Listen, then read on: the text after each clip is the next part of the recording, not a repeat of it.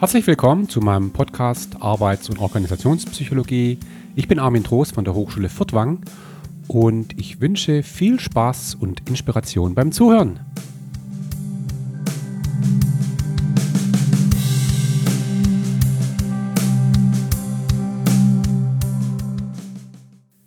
Ja, herzlich willkommen zu einer neuen Folge meiner Serie Arbeits- und Organisationspsychologie. Wir beginnen heute mit einem ganz neuen Kapitel mit einem großen Kapitel, mit einem wichtigen Kapitel, nämlich wir sprechen über das Thema Transformation, Veränderungen. Ähm, was ist damit gemeint? Also ich werde gleich mal so verschiedene Typen von Veränderungen erläutern, aber vielleicht vorab.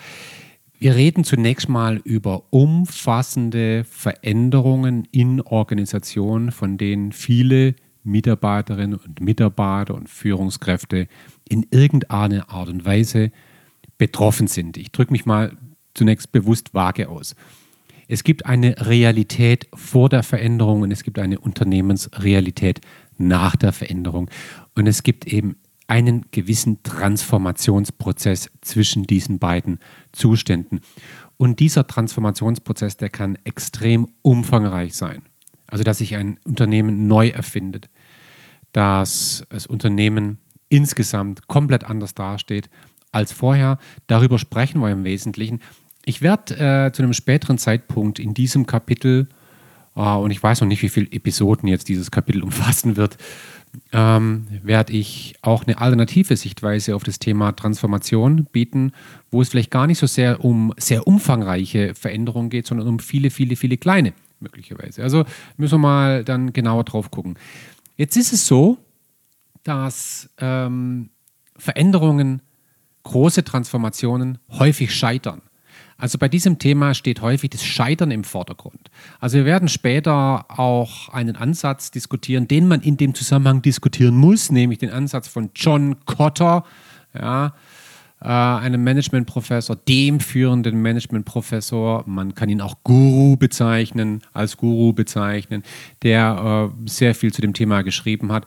Sein äh, wahrscheinlich legendärer, meist zitierter Artikel zu dem Thema hat tatsächlich den Titel Why Transformation Fail. Also dieses Fail steht irgendwie im Vordergrund. Und das berichten auch viele Unternehmen. Da gibt es auch unterschiedliche Studien und ich will da jetzt auch gar keine einzelne Studie jetzt besonders hervorheben. Aber wenn man sich diese Studien insgesamt anguckt, dann kommt man zu dem Schluss, dass die Wahrscheinlichkeit extrem hoch ist, dass eine Transformation scheitert. Und sie scheitert nicht an technischen Dingen, sie scheitert nicht an juristischen Dingen, sie scheitert nicht an, an prozessualen Dingen, an konzeptionellen Dingen, sondern sie scheitern am Erleben und Verhalten der betroffenen Mitarbeiter und Führungskräfte. Also insofern muss man das ganze Thema Transformation wirklich als ein arbeits- und organisationspsychologisches Thema begreifen halte ich für ganz essentiell. Äh, wenn man jetzt aber in die Arbeits- und Organisationspsychologie reinschaut, dann äh, ist das Thema doch häufig etwas unterbelichtet. Ja, also mein, ich habe hier ja in meinem Regal hier alle Arbeits- und Organisationspsychologischen Bücher, ja, allein schon aus meinem Studium. Ja. Und wenn man da reinguckt und sucht etwas zu diesem Thema, dann wird es doch relativ dünn. Ja? Es gibt ein Thema, das hier äh, et etwas verwandt ist, äh, aber nicht äh, direkt das gleiche ist wie das, worüber wir uns halten, nämlich das Thema Organisationsentwicklung. Organisationsentwicklung, darüber spreche ich jetzt erstmal nicht. Das ist so der Ansatz, Betroffene zu Beteiligte machen, Leute einbinden bei der kontinuierlichen Entwicklung einer Organisation. Also Organisationsentwicklung, OE kurz, äh, ist natürlich ein Klassiker innerhalb der Arbeits- und Organisationspsychologie, ist aber eine andere Domäne als das, worüber wir hier sprechen. Hier gibt es kaum so eine, sagen wir, eine Gesamttheorie, die Transformation insgesamt beschreiben. Und das überrascht auch nicht. Wie ich ja ganz am Anfang dieser Serie auch dargestellt habe, kann man ähm, Dinge in der Praxis immer aus verschiedenen Perspektiven betrachten. Ja, wir können natürlich Transformation aus einer systemischen Perspektive betrachten, aus einer soziologischen, aus einer sozialpsychologischen, aus einer äh, verhaltenspsychologischen, äh, wie auch immer. Und wir bedienen uns hier jetzt in der Praxis wirklich an sehr unterschiedlichen einzelnen theoretischen Überlegungen. Ähm, wenn es jetzt um die Frage geht, wie man Transformationen, und ich benutze jetzt hier häufig auch so das Synonym Veränderung, äh, wie man die erfolgreich aktiv gestalten kann, dann sprechen wir über etwas, was man in der Praxis als Change Management bezeichnet. Also Change Management ist im Grunde die Gesamtheit all dessen, was wir aktiv tun, um eine Transformation erfolgreich über die Bühne zu bringen. Das ist Change Management. Und Change Management adressiert explizit das Erleben und Verhalten der betroffenen Mitarbeiter und Führungskräfte.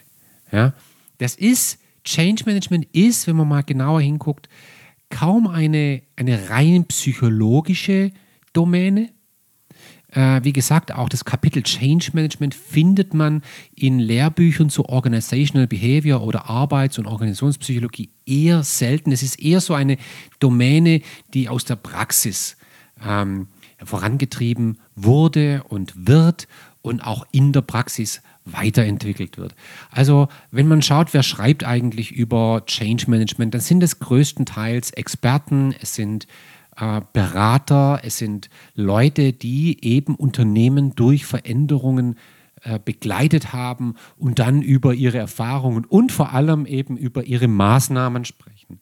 Also wenn man ein Change Management Buch aufklappt, ja, dann findet sich darin immer ein Stück weit Theorie, aber es findet sich darin in erster Linie Praxis. Wie tut man sowas? Ja, Rezepte, Tools, Herangehensweisen und so weiter. Und das ist nicht schlecht. Ja, das sind äh, häufig wirklich auch sehr erfahrene Leute, die, die da schreiben. Mm, so, das muss man vielleicht so eingangs mal verstehen. Einfach mal so zur Einordnung. Okay? Ähm, jetzt, jetzt war das bisher alles sehr vage. ähm, Transformation, was ist das? Change. Ähm, und vielleicht müssen wir jetzt zu Beginn einfach mal so ein paar Typen genauer angucken. Also worüber sprechen wir überhaupt? Und da, da gibt es eben ganz verschiedene äh, Möglichkeiten. Also äh, zum Beispiel sowas wie eine Umstrukturierung. Ja, bei Umstrukturierungen sprechen wir häufig über, über Veränderungen in der sogenannten Aufbauorganisation. Also, um es mal ganz einfach plakativ auszudrücken, wir verändern das Organigramm wir verändern die Berichtswege.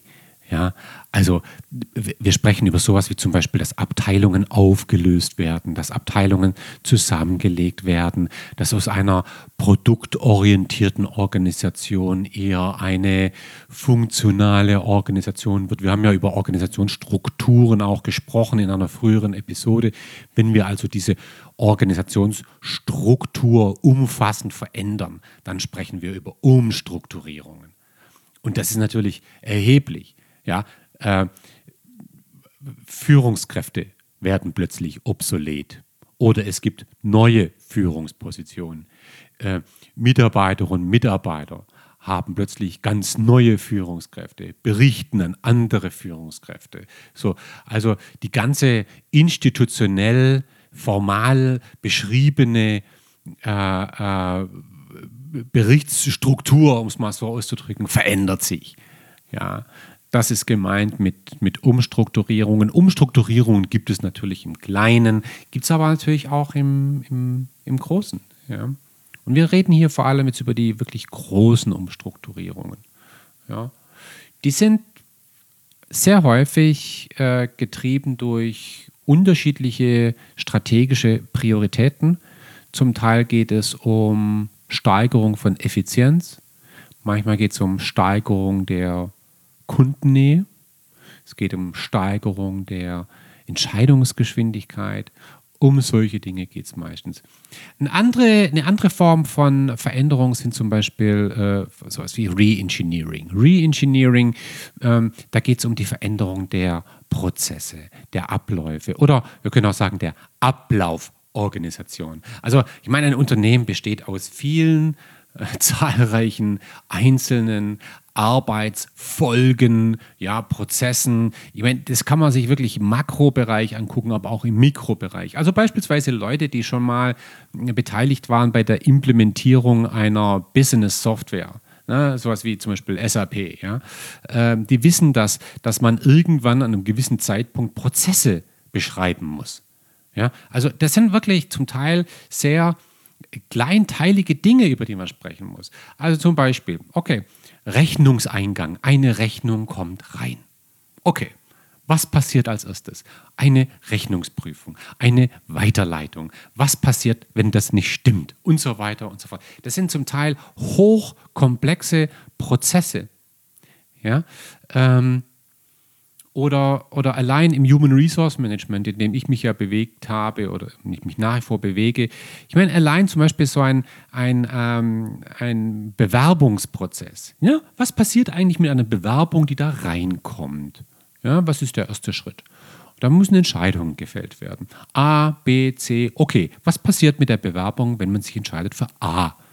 Okay, dann geht die dahin. Was passiert mit B? Das. Ne? Was für ein C? Okay, Absage. Hm, okay. Äh, wie kam die Bewerbung rein? Per E-Mail, online, dann müssen wir unterschiedliche Prozesse machen. Okay, also sind, muss man alles durchdeklinieren. Und das ist zum Teil sehr, sehr, sehr aufwendig. Natürlich gibt es aber auch äh, Veränderungen der Ablauforganisation im Makrobereich. Ja, also, also grobkörniger.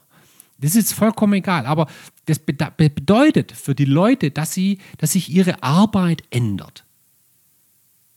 Ja? Und auch die Kommunikation zwischen Kolleginnen und Kollegen und zwischen Abteilungen, zwischen Teams verändert sich häufig dadurch. Ja? Das ist also ein weiterer Punkt, äh, Reengineering. Und dann gibt es natürlich das ganz große Feld von Mergers und Acquisition. Da wird im Grunde die Identität eines Unternehmens, einer Organisation verändert. Also denken wir jetzt zum Beispiel an Unternehmenszusammenschlüsse.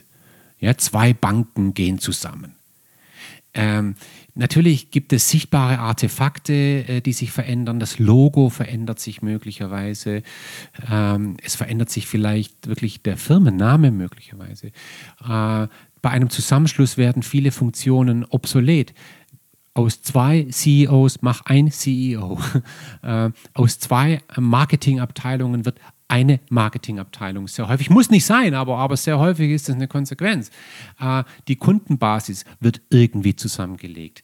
Ähm, technische Systeme werden zusammengelegt. Das sind hochgradig komplexe Projekte. Ja, äh, eine, eine andere Form ist neben Mergers, also Unternehmenszusammenschlüsse, natürlich Unternehmenskäufe, also Acquisitions. Ein großes Unternehmen kauft ein kleines Unternehmen. Und ein kleines Unternehmen wird sozusagen in das Große in irgendeiner Form integriert. Das ist hochkomplex. Da kommen unterschiedliche Kulturen zusammen, da kommen unterschiedliche Prozesse zusammen, da kommen unterschiedliche Kunden zusammen, da kommen unterschiedliche äh, Produkte zusammen, da kommt unterschiedliches Wissen zusammen, da kommen unterschiedliche Überzeugungen zusammen, unterschiedliche Kompetenzen. Ah, das ist natürlich hochgradig komplex. Und ich will jetzt gar keine Beispiele nennen, weil ich denke, die Zuhörerinnen und Zuhörer, die haben bei beidem Beispiele vor Augen. Ja, ich meine, die werden ja auch, die werden ja häufig in den, in den Medien berichtet. Ja, also Sachen, das nenne ich doch also Daimler Chrysler. Ich meine, das war natürlich so ein mega Ding, ja, das man mal erlebt hat. Komplett gescheitert. Also, also man kann sich gar nicht vorstellen, wie viele Berater, wie viele Menschen da hin und her geflogen sind. zwischen den Headquarters, um das ganze Ding einzutüten, um dann irgendwie umzusetzen. Das waren Armeen, die da unterwegs waren. Und die Komplexität ist so unfassbar enorm, dass es keinen einzelnen Mensch gibt, kein Team, das diese Komplexität auch nur im Ansatz begreifen kann. Ja? Dann gibt es sowas wie zum Beispiel Strategiewechsel. Also bei einem Strategiewechsel, da verändern sich die, die Prioritäten des Unternehmens und zwar langfristig. Und das können also sehr unterschiedliche Prioritäten sein. Das können zum Beispiel so Prioritäten sein wie, auf welche Produkte setzen wir in Zukunft? Setzen wir zukünftig äh, auf den Verbrennungsmotor oder setzen wir auf Elektromobilität? Setzen wir auf äh, traditionelle äh, Energieerzeugung oder setzen wir auf nachhaltige Energieerzeugung? Ähm, aber auch sowas wie zum Beispiel, wir setzen jetzt mehr auf bestimmte Märkte, auf bestimmte Zielgruppen in, in, in Zukunft. Ja? Ähm, wir setzen auf andere Vertriebswege, jetzt nicht mehr ähm, so, sondern eher online. Ja? Also äh, das sind Veränderungen in der Unternehmensstrategie. Bisher haben wir uns darauf konzentriert und zukünftig werden wir uns darauf konzentrieren. Früher war unsere Competitive Advantage eher sowas wie Preisführerschaft. Zukünftig wird unsere Competitive Advantage darin bestehen, dass wir die beste Qualität anbieten. Wow, das ist ein Riesenschritt. Ne? Ähm, über solche Dinge reden wir. Vielleicht auch über eine Veränderung des Unternehmenszwecks. Warum, warum gibt es uns? Ja, ich meine, darüber haben wir ja auch gesprochen in einer früheren Episode, wo wir gesagt haben, jede Organisation hat einen Zweck, eine Daseinsberechtigung. Und die kann sich ändern. Die kann sich ändern. Und das betrifft dann das komplette Unternehmen. Und zwar bis ins, bis ins Unterbewusstsein eines jeden einzelnen Mitarbeiters. Ja, sind also Strategiewechsel, komplette Weichenstellungen des Unternehmens. Dann sowas wie Kulturveränderung. Ja, bei Kulturveränderung, da geht es darum, dass, dass die Überzeugungen, häufig die impliziten Überzeugungen und die Werte der Mitarbeiterinnen und Mitarbeiter zu verändern. Also mal ein Beispiel hier zu nennen. Ähm, wir hatten beispielsweise in den 90er Jahren äh, in vielen Unternehmen einen Wandel, der ging von, lasst uns mal weniger Technologie konzentriert sein, lasst uns weniger darauf konzentrieren, was unsere Produkte können, sondern lasst uns mehr den Kunden in den Vordergrund rücken. Was will eigentlich der Kunde haben?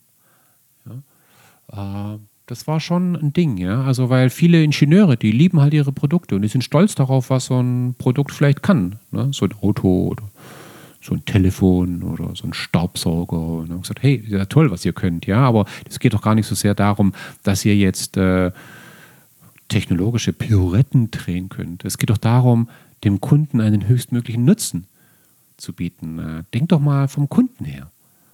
Ja, das hat massive Implikationen auf das Verhalten der Leute.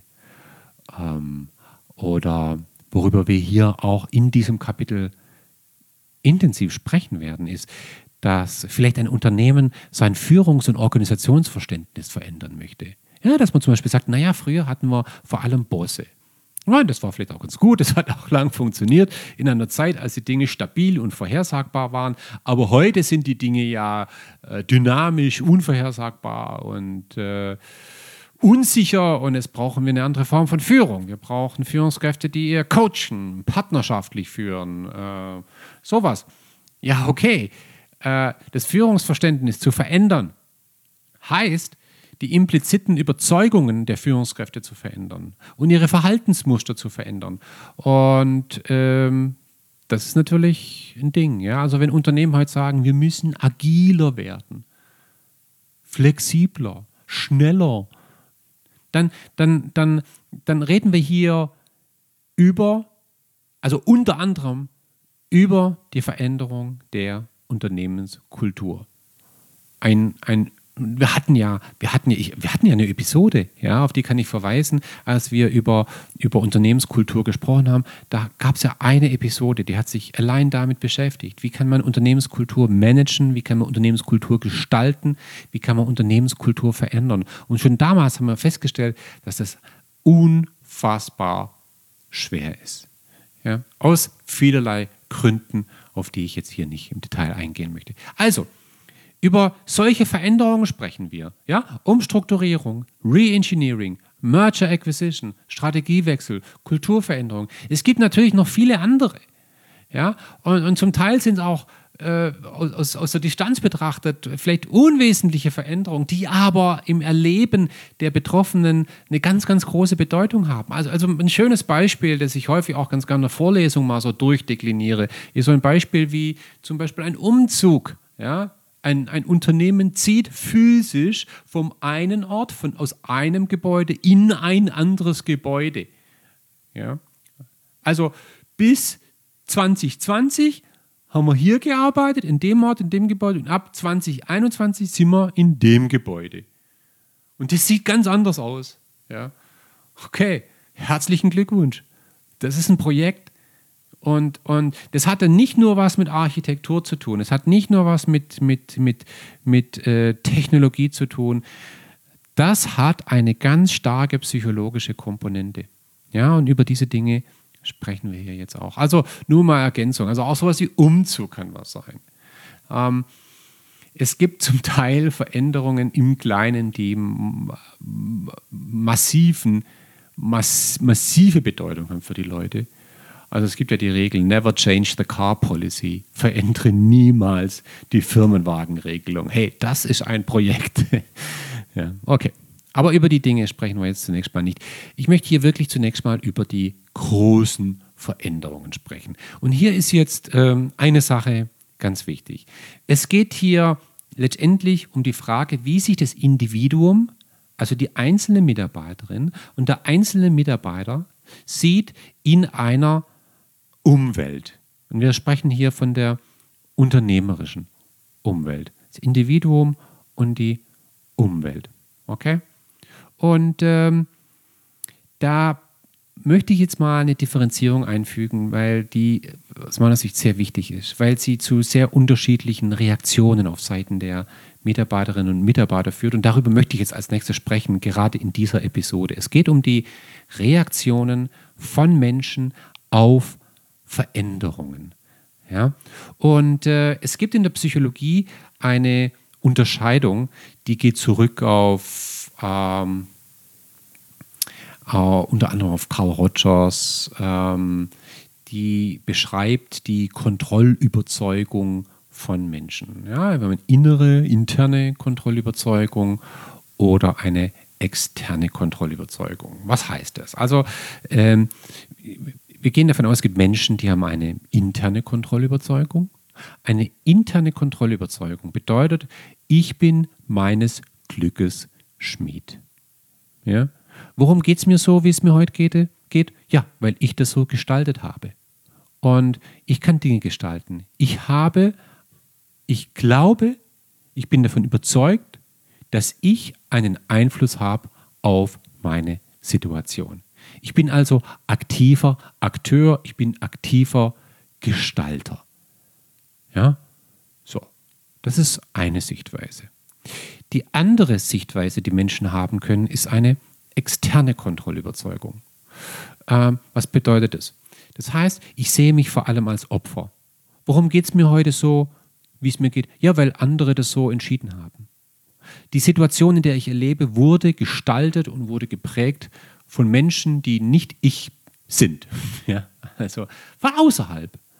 Und ich komme hier sozusagen in eine Opferposition. Und das ist schon mal eine ganz interessante Unterscheidung von Unternehmen. Ja? Wenn man sich mal Unternehmen, äh, Mitarbeiter vor Augen führt, die sich vor allem als Opfer führen, fühlen, dann kann man davon ausgehen, dass die ihre äh, Arbeitswirklichkeit anders erleben als Mitarbeiterinnen und Mitarbeiter, die sich vor allem als, als, als aktive Gestalter ihrer Realität erleben. So, das ist schon mal so diese eine Differenzierung. Okay? Und jetzt gibt es Veränderungen, die fremdbestimmt sind man kann auch sagen, das sind Veränderungen, die über die Beschäftigten hereinbrechen. Ja, das sind also Veränderungen, die wurden möglicherweise top-down entschieden. Der CEO, der Vorstand, die Geschäftsleitung hat beschlossen, wir kaufen jetzt das Unternehmen. Wir ziehen um von A nach B. Wir führen jetzt diese Software ein. Wir setzen jetzt nicht mehr auf Preisführerschaft, wir setzen auf Qualitätsführerschaft. Okay? Das ist also eine, eine fremdbestimmte Veränderung. Und das beschreibt die Umwelt. Das beschreibt jetzt nicht das Individuum. Das ist die Umwelt, in der sich das Individuum wiederfindet. Es kann aber auch sein, dass die Veränderung selbstbestimmt ist. Ja, eine, eine Veränderung, die durch die Mitarbeiterinnen und Mitarbeiter selbst vorangetrieben werden. Darüber werden wir sprechen. Noch. Das kommt zu einem späteren Zeitpunkt. Also in einem sogenannten agilen Setting ist eher das das Default Setting, wo also die Leute selber Veränderungen vorantreiben. Diese Unterscheidung ist jetzt aber wichtig. Ja? Sind Veränderungen fremdbestimmt oder sind sie selbstbestimmt? Und ähm, Jetzt können wir hier mal wieder ja, eine 2x2-Matrix machen, wo wir diese beiden Bedingungen mal in dichotome Zustände unterteilen. Ja, Kontrollüberzeugung intern, Kontrollüberzeugung extern, Veränderung fremdbestimmt, Veränderung selbstbestimmt. Was passiert, wenn Menschen, die sich extern bestimmt empfinden, fremdbestimmt in eine Veränderung marschieren? Das ist sozusagen die Situation, über die wir meistens sprechen, wenn wir über Change Management sprechen. Eine Veränderung bricht über Opfer herein. Was jetzt passiert, ist vollkommen klar. Massive Unsicherheit. Oh, was machen die jetzt mit mir? Was passiert mit mir? Warum haben die das getan? Ja? Und das ist sozusagen das Setting, wo wir mit Widerstand rechnen müssen. Ja? Und dieser Widerstand kann verdeckt sein, kann, äh, wir werden noch über äh, Widerstand sprechen, kann dysfunktional sein. Also Widerstand, der eben nicht konstruktiv ist, sondern der Schaden anrichtet. Wir müssen jetzt nicht über Sabotage sprechen oder so, aber, aber wirklich der Schaden anrichtet. Ja? Die Leute behindern die Veränderung. So. Ähm, das, das, das Gegenteil davon sind natürlich Veränderungen, die durch die Leute selbstbestimmt sind und basierend auf einer internen Kontrollüberzeugung. In so einer Situation erleben die Leute so etwas wie Selbstwirksamkeit. Selbstwirksamkeit, darüber haben wir gesprochen im Zusammenhang mit Motivation, Self-Efficacy. Die Leute haben die Überzeugung, dass sie selber nicht nur gestalten können, ja, also dürfen, sondern sie es auch können. Ja? Ähm, das führt ganz massiv zu Lernen. Die Leute haben die Möglichkeit, Dinge auszuprobieren, selber voranzubringen. Die haben die Möglichkeit, auch zu scheitern, aus dem Scheitern zu lernen und haben natürlich eine sehr starke Identifikation mit dem, was sie selbst gestaltet haben. So, das ist jetzt, das klingt jetzt vielleicht ein bisschen romantisch, aber das haben sehr viele Unternehmen. Da ist ganz klar, die Leute sehen sich als aktive Gestalter und die Veränderungen, die stattfinden, sind dann auch von den Leuten selbst bestimmt. Jetzt können wir noch zwei weitere Situationen betrachten. Ähm, wenn also ähm, die Leute, die Mitarbeiterinnen und Mitarbeiter eine externe Kontrollüberzeugung in sich tragen und wissen, sie sind eigentlich Opfer und landen jetzt in einer Situation, wo sie selbstbestimmt agieren sollen. Das kann zum Beispiel dadurch passieren, dass eine, eine Organisation, die lange von Bossen geführt wurden, ähm, wo, wo, die Mitarbeiterinnen eigentlich immer nur das getan haben, was man ihnen gesagt haben und jetzt zum Beispiel ein neuer CEO kommt und sagt, okay Freunde, äh, jetzt überlegt ihr mal, wie wir Dinge anders machen sollen. Ja? Ihr seid jetzt selbstbestimmt. Was jetzt passiert ist, die totale Hilflosigkeit. Die Leute werden den Chef mit großen Augen angucken und fragen, und wie genau sollen wir das jetzt machen? Und dann sagt er, ja, denkt halt drüber nach. Ja, und wie sollen wir das jetzt machen, das selber nachdenken? Ja. absolute Hilflosigkeit. Hier werden Verhaltensmuster, ab, hier werden Verhaltensmuster eingeführt, äh, eingefordert, die schlicht und ergreifend nicht da sind. Und die Leute haben Versagensängste. Die sagen, okay, jetzt sollen wir jetzt wirklich das selber ausprobieren? Okay, aber wenn das dann nicht funktioniert und ja, dann, dann lieber, dann, die fühlen sich wohl in einer, ich nenne das häufig auch Zebra-Organisation. Ja, Zebra, Zebras haben Streifen, damit sie sich in der Herde tarnen können. Also ein Zebra darf niemals allein da auf dem Feld stehen, dann wird sofort vom Löwe gefressen. Ein Zebra ist am besten geschützt, wenn es in der Herde steht, weil dann kann der Löwe sozusagen das einzelne Zebra nicht mehr identifizieren. Es vermischt sich sozusagen in der Herde. Und da gibt es viele Zebra-Organisationen. Da sind die Mitarbeiterinnen und Mitarbeiter geschützt im sozusagen in der Gruppe. Und bitte nichts ausprobieren, keine Meinung sagen, keine Idee haben ich könnte ja vom Löwe gefressen werden. Ja. Okay. Ähm, bei fremdbestimmten Veränderungen, die es natürlich auch in hochagilen Organisationen gibt, selbstverständlich gibt es sie, ja, wenn wir da Menschen haben, die eine interne Kontrollüberzeugung haben, dann werden die eine fremdbestimmte Veränderung als Chance erkennen. Ja, sagen, ah, okay, wir werden mit dem Unternehmen zusammengeschlossen. Das ist interessant. Da, da haben wir ja dann ganz neue Kollegen, die jetzt da kommen. Das ist interessant. Das, das, das gibt wirklich Möglichkeiten. Das, das, das weitet auch meine Karriereoptionen. Das, das ermöglicht uns ja ganz neue Produkte. Da müssen wir mal drüber nachdenken. Ja? Ähm, wenn da Widerstand kommt, dann sagen wir mal eher offen konstruktiv. Dann artikuliere ich, sage, ey, habt ihr das echt vor so? Also mal ganz ehrlich, wir müssen mal drüber nachdenken, ob wir das nicht eher so machen. Wäre doch gut und so. Also so etwas dieser Art. Ja? Ähm, wenn ich aber als Mensch mit, in, drin, mit interner Kontrollüberzeugung mich in einer fremdbestimmten Situation wiederfinde und ich kann mich mit dieser Situation nicht identifizieren, dann werde ich flüchten. Dann werde ich sozusagen die Kontrolle über mein Leben in die Hand nehmen und werde woanders hingehen. Ja? Aber im Vordergrund steht immer diesen Anspruch an mich selbst, ich bin Gestalter meiner Situation. Und wenn hier eine Veränderung über mich reinbricht, dann gebe ich dir eine Chance, schau, okay, was kann man am besten daraus machen, wie kann ich mich einbringen und wenn das aber nicht geht, dann gehe ich. So. Ne? Das sind also, das ist sehr plakativ, was ich sage. Und ich könnte noch nie mal sagen, dass diese Konsequenzen aus diesen verschiedenen Konstellationen, dass die empirisch evident sind. Wo kommen die her? Die kommen her aus, aus, aus unendlichen Diskussionen und aus unendlichen Veränderungsprojekten, die ich selber miterlebt habe, selber begleitet habe, unter unterschiedlichsten Unternehmen. Ja? Also, sind die Leute intern kontrollüberzeugt oder extern auf der einen Seite? sind Veränderungen fremdbestimmt oder selbstbestimmt. Daraus ergeben sich entsprechende Kombinationen und entsprechende Reaktionen der Mitarbeiterinnen und Mitarbeiter. Die Reaktion grundsätzlich auf Veränderungen gibt es nicht. Das ist vielleicht die wesentliche Botschaft dieser Überlegung. Und nochmal, wenn wir jetzt über Change Management sprechen, über die typischen Reaktionen von Mitarbeiterinnen und Mitarbeitern auf Veränderungen, dann haben wir implizit sehr häufig eine Konstellation vor Augen, wo eine Veränderung fremdbestimmt über die Leute hereinbricht und die Leute es gewohnt sind, nicht selber aktiv Gestalter der Situation zu sein. Das ist sozusagen die klassische Situation, über die wir reden.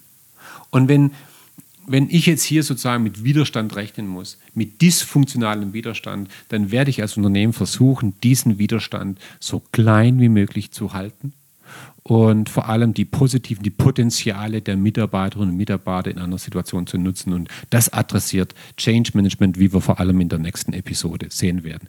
Ein Modell, das man in dem Zusammenhang immer nennen muss und das eigentlich in kaum einem Change Management Buch fehlt, ist ein Modell, das ähm, sich anlehnt an Forschungsbemühungen von Elisabeth Kübler-Ross. Elisabeth Kübler-Ross, eine Ärztin aus der Schweiz, ähm, die in den 60er Jahren eine Forschung vorangetrieben hat, die damals sensationell war und sehr neu und damals von der Community alles andere als akzeptiert wurde. Weil sie war Ärztin und Ärzte beschäftigen sich normalerweise mit dem Leben. Ja? Das, dafür sind Ärzte da, damit die Menschen leben, damit die Menschen gesund sind und dass sie nicht sterben, sozusagen. Elisabeth Kübler-Ross hat sich aber genau mit dieser Domäne beschäftigt, nämlich mit dem Sterben. Ja? Und ja, Sterben war, ich kann es nicht genau sagen, aber ich könnte es mir vorstellen, dass Sterben unter Medizinern damals betrachtet wurde als, naja, da kann man jetzt halt, da können wir jetzt nichts mehr machen, jetzt müssen wir halt, jetzt, jetzt nehmen, nehmen die Dinge halt ihren Lauf. Oder Sterben war letztendlich eigentlich ein Resultat des eigenen medizinischen Versagens. So, insofern hat man das eher, sagen wir mal, von sich weggewiesen. Ja. Ich weiß nicht, ob das so war, aber aus meiner eigenen Empathie könnte ich mir das ungefähr so vorstellen. Ja. Äh, Elisabeth Kübler-Ross hat sich jetzt aber genau mit dem Phänomen beschäftigt. Was passiert, wenn Menschen erfahren, dass sie sterben? Und warum sind jetzt die Überlegungen von Elisabeth Kübler-Ross so wichtig? Weil wir genau über diese Konstellation sprechen, ja, über die wir gerade gesprochen haben. Nämlich, eine Veränderung bricht über dich herein. Du hast nicht selber entschieden zu sterben. Du, du hast nicht selber entschieden, diese Krankheit jetzt zu haben. Die ist sozusagen in dein Leben gekommen, fremdbestimmt. Und ich bin möglicherweise in einer Situation, wo ich mich als Opfer sehe. So, was passiert jetzt? Was passiert jetzt? Und ähm, es gibt also eine unabhängige Variable in diesem Modell. Das ist ganz einfach die Zeit, der zeitliche Verlauf. Ja, was passiert ab dem Moment, wo ich erfahre, dass ich nur noch, sagen wir mal, drei Monate zu leben habe? Was passiert da? Jetzt läuft sozusagen die Uhr, die Zeit, und die abhängige Variable ist etwas, was immer wieder unterschiedlich beschrieben wird, äh, in unterschiedlichen Arten, wie es zitiert wird. Und ähm, da geht es um sowas, und das ist so eine Gemengelage. Ja? Äh, sorry, wenn ich jetzt hier ein bisschen schwammig bin, ja? aber es geht um eine Gemengelage. Dinge wie auch wieder so etwas wie äh, Kontrolle über meine eigene Situation. Ja? Habe ich die Kontrolle über mein Leben? Habe ich die Kontrolle über meine Emotion? Es geht um sowas wie meine eigene emotionale Stabilität. Es geht auch über so etwas wie einen physiologischen Zustand. Bin ich also hochgradig ähm, aktiviert ja, oder bin ich eher, sagen wir mal, entspannt? Ja? Schaue ich auf die Welt positiv, äh, negativ? Schaue ich auf meine eigene Situation positiv oder negativ? Ähm, über diese Gemengelage sprechen wir. Und wir können das möglicherweise, und es ist eine absolut eigentlich unzulässige Simplifizierung, die ich jetzt mache. Aber wir können sagen, okay, es gibt einen Zustand, da geht es mir einfach schlecht, ja, oder es geht mir einigermaßen gut oder okay. Ich mache es jetzt wirklich in, dieser, in diesem Kontinuum. Okay? Es gibt von diesem Modell ganz, ganz unterschiedliche Derivate in der Change Management Literatur. Ähm, sehr verschiedene Sichtweisen auf diese Modelle. Äh, und mir geht es auch gar nicht darum, jetzt das eine richtige Modell darzustellen. Es geht mir nur darum, äh, eins, zwei, drei Grundüberlegungen zu vermitteln. Und eine Grundüberlegung dieses Modells ist, wenn Menschen erfahren, dass sich ihr Leben massiv verändern wird und sie darauf selber keinen Einfluss haben, ja, dann reagieren sie nicht irgendwie. Hm? sondern sie reagieren auf eine systematische Art und Weise. Das ist sozusagen eine ganz wesentliche Erkenntnis von Elisabeth Kübler-Ross, die wir im Change Management sehr gut gebrauchen können. Menschen reagieren nicht irgendwie auf irgendeine diffuse, interindividuell komplett unterschiedliche Art und Weise, sondern sie reagieren auf eine charakteristische Art und Weise. Ja? Also im Falle von äh, den Forschungen von Elisabeth Kübler-Ross, sie hat gesagt, Sterben ist nicht einfach nur so eine Art, wie soll ich sagen, äh, medizinischer Sinkflug, ja, sondern da gibt es unterschiedliche Phasen, die jetzt ablaufen. Ja. Und ähm, was sind diese verschiedenen Phasen oder Schritte? Gehen wir mal aus, der Ausgangszustand ist sowas wie Stabilität. Mir geht's okay. Ja?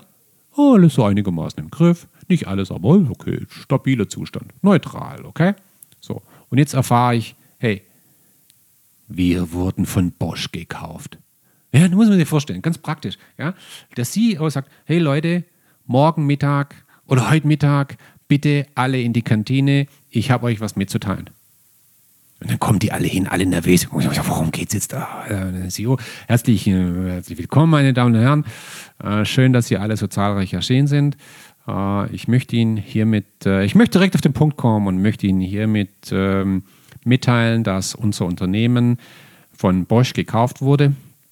Könnte jetzt auch jedes andere Unternehmen sein. Ich nenne jetzt einfach nur Bosch. Bosch hat uns gekauft.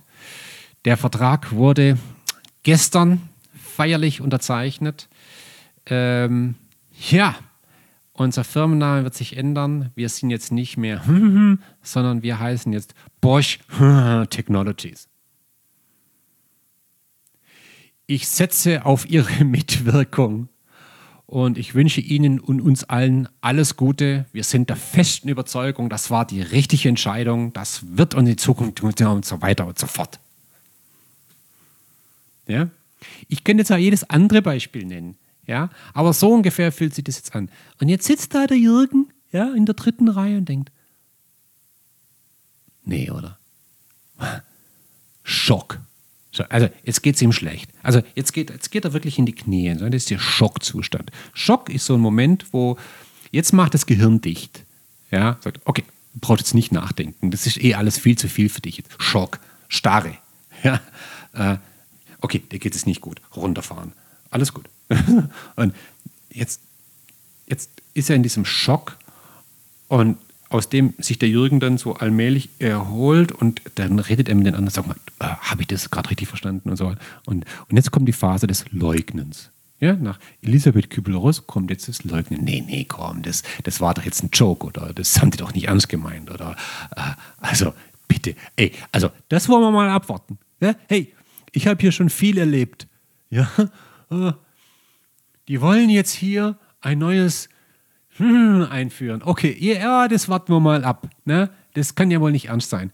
Ne? Also, das, das, das meint doch jetzt nicht uns. ja? Man, man, hält es erstmal weg und dann merkt man aber mit der Zeit, nee, das war tatsächlich ernst gemeint. Ja? Das geht tatsächlich weiter und jetzt kommt Zorn.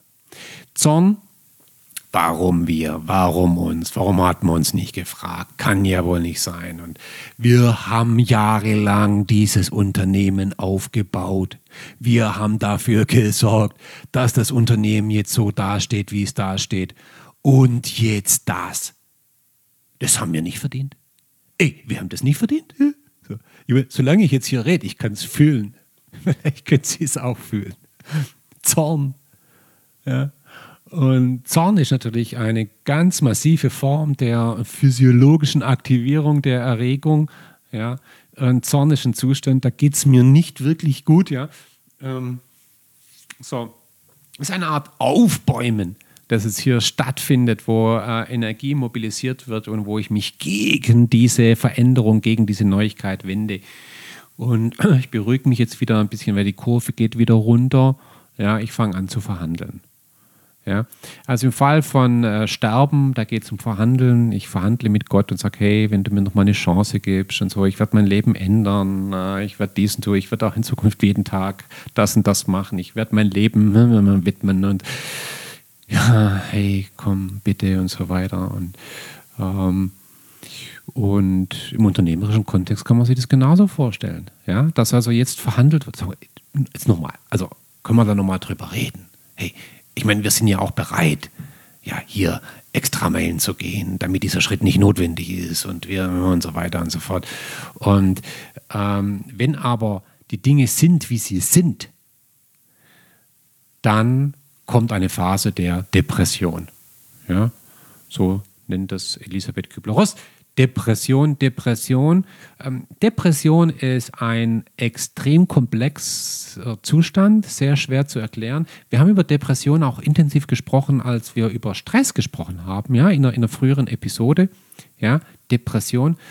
Ähm, Depression kann verschiedene Ursachen haben, aber wir wissen auch, dass eine Ursache von Depression darin liegen kann, dass Menschen schrittweise erlernen, dass sie keinen Einfluss haben auf ihre Situation.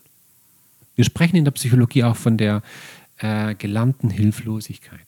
Also wenn ich merke, jetzt habe ich mich aufgebäumt, jetzt habe ich verhandelt, aber egal was ich tue, es ändert nichts an der Sache, dann lerne ich das, okay, dann mach halt gar nichts. Dann, dann, dann, dann, dann lass es, ja, dann vergiss es einfach. Ja, das ist eine Form von Depression. Also zu resignieren, zu sagen, okay, bringt doch eh nichts bringt doch eh nichts. Hey, du kannst doch, die Hopfen und Malz verloren. Ja? Ob man jetzt wirklich klinisch in die Depression geht, das ist die andere Frage. Aber dieser Zustand des, äh, es lohnt sich gar nicht, sich irgendwie anzustrengen, es lohnt sich gar nicht, sich Gedanken zu machen, es, es lohnt sich noch nicht mal, sich aufzuregen, es lohnt sich noch nicht mal, sich Sorgen zu machen, weil, ey, ach, es kommt eh, wie es kommt. Also, okay, jetzt würde ich sagen, ducken wir uns einfach und warten, bis der Tsunami kommt. Das ist so diese Depression, ja. So und ähm, Depression hat auch nicht selten diese Funktion, den Menschen runterzufahren, ja, auf so ein Niveau, von dem aus er oder sie anfangen kann, neue Perspektiven auf die Situation zu entwickeln, neue Verhaltensmuster. Vielleicht beginnt sowas wie, ich versuche mal auf die Welt jetzt anders zu gucken. Ja? Ich versuche mal jetzt vielleicht doch was anderes zu tun, weil ich kann ja hier nicht verharren. Ja? Das fühlt sich ja auch nicht gut an. Jetzt fange ich an, hier neue Dinge auszuprobieren. Und äh, jetzt sagt Elisabeth Kübel-Ross, kommt ein Mensch dann wieder in eine Phase, wo er sagt, okay, jetzt nehme ich es an, ich bin jetzt durch. Ich schaue wirklich jetzt anders auf die Situation. Und ich erlebe heute einen Tag wie früher ein ganzes Leben. Und dafür bin ich sehr dankbar. Und es ist okay. Es ist okay. Okay. Und äh, das ist so der Zustand, den wir uns dann erhoffen bei Veränderung, dass die Leute dann irgendwann sagen, es ist okay, es ist okay, es passt schon, ja. Jetzt gehen wir es an, gehen wir es an, okay. Jetzt haben wir uns alle beruhigt, jetzt können wir die Dinge angehen. Also, das war jetzt auch vielleicht ein bisschen plakativ und vielleicht auch ein bisschen anekdotisch, habe ich bewusst so gemacht, um das vielleicht auch so ein bisschen nachzuempfinden zu können. Wie gesagt, die Botschaft ist, Menschen reagieren nicht irgendwie, sondern Menschen reagieren systematisch. Das ist so die Idee dieses Modells. Ja? Natürlich unterscheiden sich Menschen auch im Ablauf der Phasen, zum Beispiel in der zeitlichen Abfolge, aber auch in der Intensität. Und ganz wichtige Schlussfolgerung bedeutet, dass wenn Menschen mit Zorn reagieren, wenn sie mit Schock reagieren, wenn sie mit Depression reagieren, dann reagieren sie nicht deshalb so, weil sie so böse sind oder weil sie so dumm sind, sondern weil sie einfach Menschen sind. So. Das ist eine ganz wesentliche Implikation. Eine weitere Implikation ist, dass es natürlich Zustände gibt, Phasen gibt in dem Modell, die du als Unternehmen nicht haben willst. Du willst keine Belegschaft, die zornig ist. Du willst aber auch keine Belegschaft, die depressiv ist. So. Also, muss ich jetzt in irgendeiner Art und Weise versuchen, darüber sprechen wir nächstes Mal in der nächsten Episode, wir müssen versuchen, diese Phasen entweder kurz zu halten oder deren Intensität so gering wie möglich zu gestalten. Okay? Jetzt ist es so, das war jetzt so ein Modell, das man häufig heranzieht bei Veränderungen, die über die Leute hereinbrechen.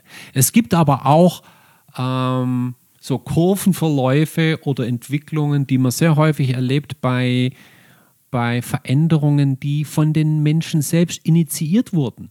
Die gibt es genauso.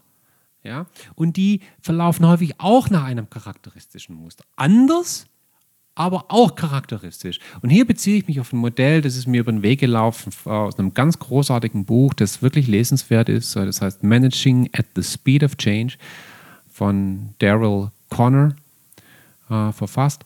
Uh, der beschreibt ein schönes Modell. In das habe ich mich ein bisschen verliebt, weil es, ich, äh, ich berichte dieses Modell immer gegenüber meinen Studenten, ja, weil es so herrlich ist, weil es so schön die Praxis darstellt. Es geht also um eine Veränderung, die ich selbst initiiert habe, also selbstbestimmt habe.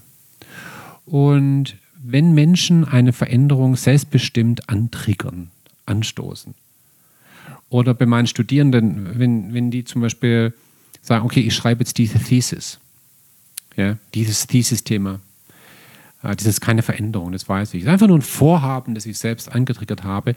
Dann steht am Anfang so etwas wie ein uninformierter Optimismus. Ja? Bei aber einer geringen Kompetenz. Ich stehe ganz am Anfang. Ich weiß noch nicht, wie das ganze Ding laufen wird, aber ich bin extrem optimistisch. Ja? So. Und jetzt beginnt das Projekt. Und wir gehen es an. Ja, also am Anfang haben wir dann diese, das haben wir dann häufig, dann ein Kick-Off machen wir im Unternehmen. Oh, wir gehen das jetzt an und dann Chaka und dann legen sich die Leute in den Arm und, und dann feiert man noch schön und sagen, yeah, wir verändern die Welt und alle sind glücklich. Ja, also es ist kein Schock in dem Moment, ja, wie beim anderen Modell, sondern es ist einfach dieses, yeah, endlich, wir gehen es an, jawohl. Und dann geht das Ding los. Und wir kommen aus einer, wir werden uns zu einem anderen Zeitpunkt noch über das Thema Lernen unterhalten. Wir befinden uns jetzt in einem Zustand, auf den werde ich dann eingehen, in einem Zustand der Ignoranz, weil ich eigentlich eine Inkompetenz habe, über die ich mich aber, äh, mir aber in dem Moment nicht bewusst bin. Ja, ich bin in einem Zustand, wo ich sage, ich will das jetzt, aber ich habe eigentlich nicht das notwendige Wissen. Und jetzt beginne ich und umso mehr ich arbeite, umso länger ich an meiner Thesis schreibe, umso länger ich diese Hochzeit plane, umso länger wir dies oder jenes vorhaben, desto mehr lernen wir und desto mehr merken wir, wie wenig wir eigentlich wissen über das, was wir eigentlich wissen müssten. Und die Komplexität, die, die erlebte Komplexität wird im Laufe eines Projektes nicht geringer, sondern größer, weil wir jetzt Einblicke erhalten. So, das steigt. Und wir kommen in einen Zustand des informierten Pessimismus. Ja? Und äh, da ist die Stimmung nicht gut. Ja, und das geht möglicherweise weiter. Und da ist wichtig, dass man nicht eine Toleranzschwelle des Leidens sozusagen übersteigt, weil dann gebe ich auf, dann checke ich aus. Ja? Und ich sage auch immer meinen Studierenden, halte durch, halte durch, ertrage die Komplexität, blicke der Komplexität ins Auge, beschäftige dich damit, schlafe viel, das ist ganz wichtig, mach lange Spaziergänge, verarbeite die Dinge, denke nach, probiere aus, ja, und irgendwann schließt sich der Kreis und ich habe dann ein Wissen und die Komplexität, ich habe das notwendige Wissen, um um meine Arme ein Stück weit, um diese Komplexität zu bekommen. Und jetzt kommt so eine Phase des hoffnungsvollen Realismus. Und jetzt packe ich es an und ich merke, ah, okay, okay, okay, okay, jetzt geht's, es geht. Ich glaube, wir schaffen das jetzt tatsächlich. Hey, so, so können es gehen. Und jetzt, jetzt, jetzt, ja, okay, wir sind über den Berg. Jetzt können wir es laufen lassen. Und wir kommen in eine Phase des informierten Optimismus. Also jetzt ein Optimismus, der informiert ist und der mit Naivität nichts mehr zu tun hat. Und die Kurve senkt sich wieder zu einem normalen Modus. Ich sage, okay, jetzt geht es mir wieder gut. Ja? Also auch solche Verläufe gibt es in selbstinitiierten Veränderungen. Vielleicht abschließend ein paar Sätze zum Thema Widerstand. Wie ich gesagt habe, Widerstand kommt häufig dann, wenn ich eine verminderte oder eine extrinsische Kontrollüberzeugung habe und wenn die Veränderungen fremdbestimmt sind. Ja? dann habe ich Widerstand. Ja? Wir wollen Kontrolle über unser Leben haben. Das ist ein ganz grundsätzliches Bedürfnis von Menschen. Und das wissen wir aus extrem vielen äh, Experimenten. Man kann sich das also, ähm, haben ja auch viele studentische Zuhörerinnen und Zuhörer jetzt dieses Podcasts. Ich meine, ihr kennt die Situation, ihr seid äh, im Studentenwohnheim oder ihr seid äh, in eurer WG und der, der Roommate, der Zimmernachbar, hat seine Musik laufen. Und du hörst diese Musik. Und es ist genau die gleiche Musik, die du sonst auch hörst. Aber du willst diese Musik jetzt nicht hören. Ja? Äh, du hast keinen Einfluss auf diese Musik. Ja? Also, was du haben möchtest, dieser Ausknopf. Die Musik ist nicht das Problem. Das Problem ist, dass du keinen Zugriff hast auf den Ausknopf. Du willst Kontrolle haben. Ja? Deshalb ist ein, ein, ein, ein, ein Zustand, wo ich stecken bleibe in einem Aufzug, so unfassbar schwer zu ertragen, weil das ist der Moment, wo ich merke, ich habe überhaupt keine Kontrolle über meine jetzige Situation. Das ist von sehr, sehr, sehr schwer zu ertragen. Und das kann ein Mensch nicht wollen. Ja? Wie aber solche Veränderungen erlebt werden, liegt, unterliegt einer subjektiven Interpretation. Das, ich denke, das ist klar. Nicht jeder Mensch erlebt eine Veränderung gleich. Es ist aber wichtig, diese subjektive Wahrnehmung ernst zu nehmen. Ja, und ich bringe ganz gerne Beispiel auch äh, für diejenigen, die Kinder haben, die wissen, also wenn, wenn, wenn, wenn deine Tochter, dein Sohn, ein vierjähriger Sohn, eine vierjährige Tochter zu, zu dir kommt und sagt, oh, ich kann nicht schlafen, ich habe ein, hab ein, Gespen ein Gespenst in meinem Zimmer, dann wäre das Falscheste, was du als Eltern machst, zu sagen, hey, Wie oft habe ich dir gesagt, dass es keine Gespenster gibt? Meine Güte, jetzt kapierst du endlich. Es gibt keine Gespenster. Jetzt gehst du zurück dein Zimmer und schläfst endlich. Falsche Reaktion. Falsche Reaktion. Für dieses Kind gibt es dieses Gespenst. Und weil es für dieses Kind das Gespenst gibt, gibt es das Gespenst. Und wenn ein Mitarbeiter eine Bedrohung in einer Situation, in einer Veränderung, dann sieht er die Bedrohung. Egal, wie ich als CEO die Situation erlebe. Diese dieses Gespenst ist im Raum. So. Und ich gehe eher zu dem Kind und sage, ah, du hast ein Gespenst in deinem Zimmer. Ah, interessant, ja. Wollen wir dem vielleicht mal einen Namen geben? Ah, wie lange ist es denn schon da? Okay. Das muss ein, so schön, guck mal hier. Nicht jedes Gespenst geht zu jedem Kind. Ja? Also, das mag dich. Ich glaube, das mag dich. Ja? Sollen wir dem mal einen Namen geben? Und guck mal, das beschützt, ich glaube, das beschützt dich. Guck mal, Gespenster sind doch lieb, oder? Ja? Oder? Sind die lieb? Klingt jetzt albern. Ja, ich will nicht sagen, dass, dass äh, Mitarbeiter und Mitarbeiter Kinder sind und das ein bisschen schon vielleicht, ja. Aber diese Analogie ist, denke ich, äh, äh, verständlich. Und es ist einfach falsch, bei Widerstand zu sagen, die Leute sind dumm oder böse oder destruktiv.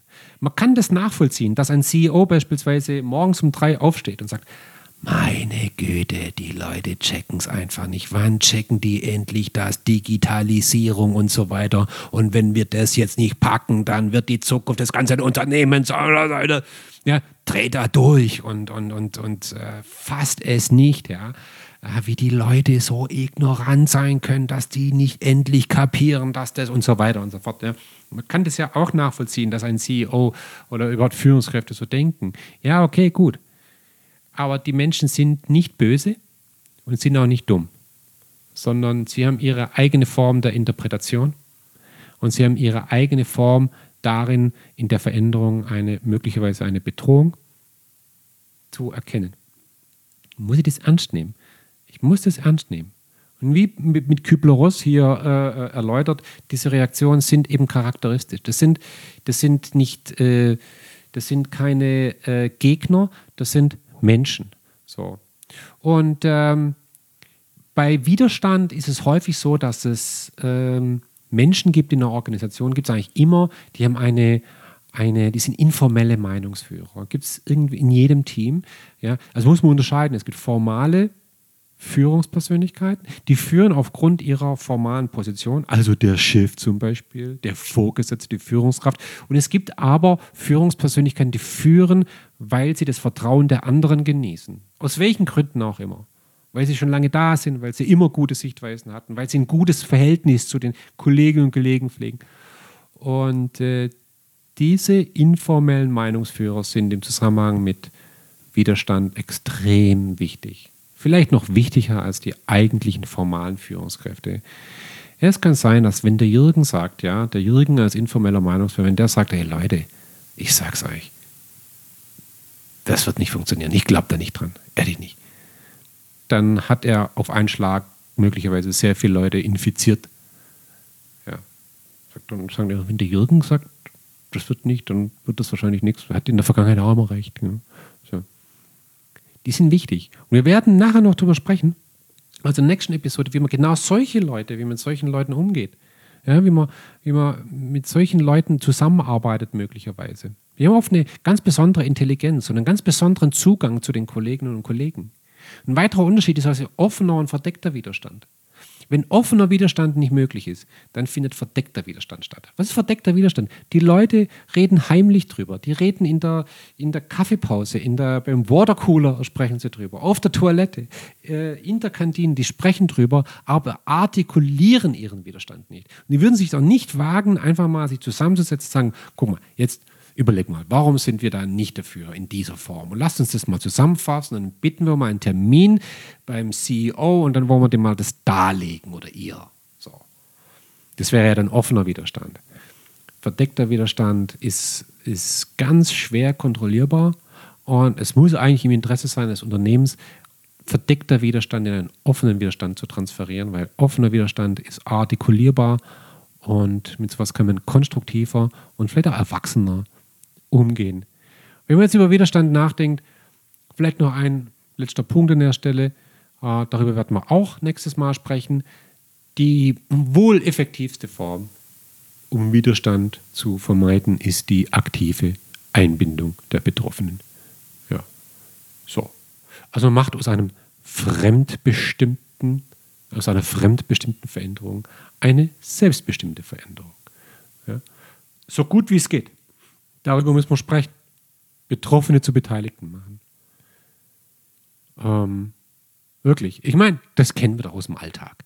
Ja, also wenn man zum Beispiel einen Urlaub plant, ja, dann sollte man in der Familie niemals das so machen, dass zum Beispiel die, die Mutter oder der Vater das allein entscheidet. Hey Familie, guck mal, was ich gebucht habe. Ich habe eine Reise nach Griechenland gebucht, drei Wochen in dem Hotel. Ist das nicht toll? Ja, also wenn Sie das machen, eine alleinige Entscheidung über den Urlaub der Familie, dann gnad Ihnen Gott. Ja, wenn da auch nur irgendwas nicht passt. Am Strand, die liegen zu, was weiß ich, zu klein, die Betten und so weiter, dann gnad dir Gott. Ja, und das alles kann man wunderbar vermeiden, indem man eine gemeinsame Entscheidung fällt. Dann ist der Widerstand, der pulverisiert sich. So, das haben wir gemeinsam entschieden. So. Ja. Ganz wichtig, das wissen wir aus dem Alltag. Na, Einbindung und auch ein Stück weit Kommunikation reduziert. Widerstand. So, das war jetzt eine längere Episode zu Beginn, war vielleicht auch ganz sinnvoll. Ähm, ich mache jetzt hier mal einen Cut und in der nächsten Episode werden wir dann ganz konkret über praktische Maßnahmen sprechen. Das Change Management, wie sieht sowas aus? Was tut man da? Was sind die Komponenten? Was sind die Herausforderungen? Ja, an der Stelle erstmal genug. Danke fürs Zuhören und äh, wir hören uns dann in der nächsten Episode.